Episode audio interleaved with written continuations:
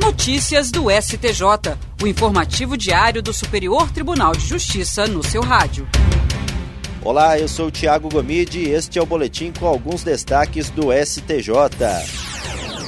A sexta turma do Superior Tribunal de Justiça determinou a anulação de um processo a partir da audiência em que o juiz de primeiro grau inquiriu diretamente seis testemunhas, assumindo a atribuição que caberia às partes, no caso, o Ministério Público. O caso envolveu o ex-prefeito de Pinheiro Machado, no Rio Grande do Sul, Luiz Fernando de Ávila Leivas, acusado de desviar recursos públicos em favor de terceiro. A ação teria ocorrido por meio da contratação direta de reformas em prédios administrados pela Secretaria Municipal de Educação. O réu foi condenado em primeiro grau e recorreu ao Tribunal de Justiça do Rio Grande do Sul, que manteve a decisão, mas reduziu a pena imposta. O entendimento da corte local foi de que a inquirição feita pelo juiz caracteriza nulidade relativa, dependendo de arguição e demonstração de prejuízo, o que não teria ocorrido no caso em análise. No STJ, o colegiado da sexta turma deu provimento ao recurso especial da defesa, anulou a audiência de instrução e todos os atos praticados posteriormente no processo e determinou o retorno dos autos à origem. O relator, ministro Sebastião Rei Júnior, considerou que a atitude do magistrado violou o devido processo legal e o sistema acusatório, tendo em vista que as informações apresentadas pelos depoentes foram consideradas na sentença. A terceira turma do Superior Tribunal de Justiça decidiu que a penhora de cotas de fundo de investimento não confere automaticamente ao credor exequente a condição de cotista, não o sujeitando aos riscos provenientes dessa espécie de aplicação. O caso analisado tratou de execução que envolveu cotas de um fundo de investimento houve valorização das cotas antes do resgate e a Fundação dos Economiários Federais questionou a decisão que, em cumprimento de sentença, determinou a expedição de mandados de pagamento em favor das partes quanto ao montante reservado na conta judicial.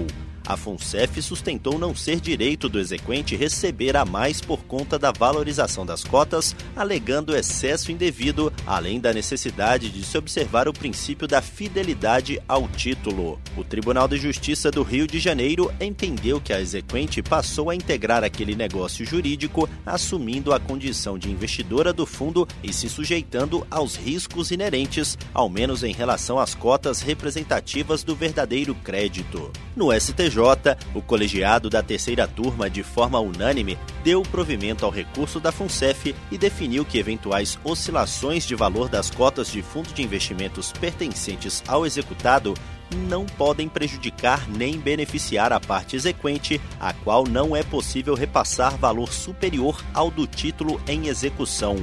Por isso, o relator, ministro Marco Aurélio Belize, limitou o valor a ser levantado pela parte exequente àquele efetivamente constante do título executivo judicial, devidamente atualizado e acrescido de juros de mora e honorários de advogado.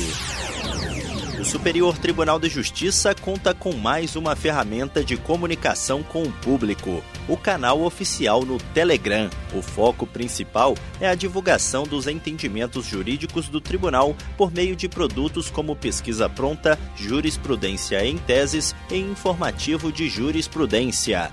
O canal também informará o usuário sobre novidades na área de precedentes qualificados, como os recursos repetitivos e sobre assuntos de interesse geral, a exemplo de mudanças no horário de atendimento e outras notícias relevantes. No canal do STJ no Telegram, o público encontrará todos os produtos de divulgação da jurisprudência, inclusive o boletim de precedentes, organizados em ordem cronológica para facilitar a consulta.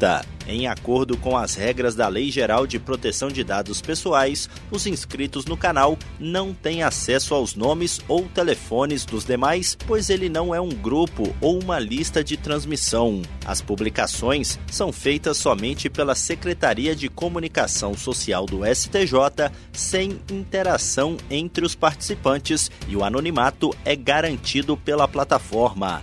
Para se inscrever, basta acessar o site do tribunal em www.stj.jus.br. E esse foi o Notícias do STJ de hoje. Se quiser ouvir mais, basta acessar soundcloud.com/stjnoticias. Até a próxima.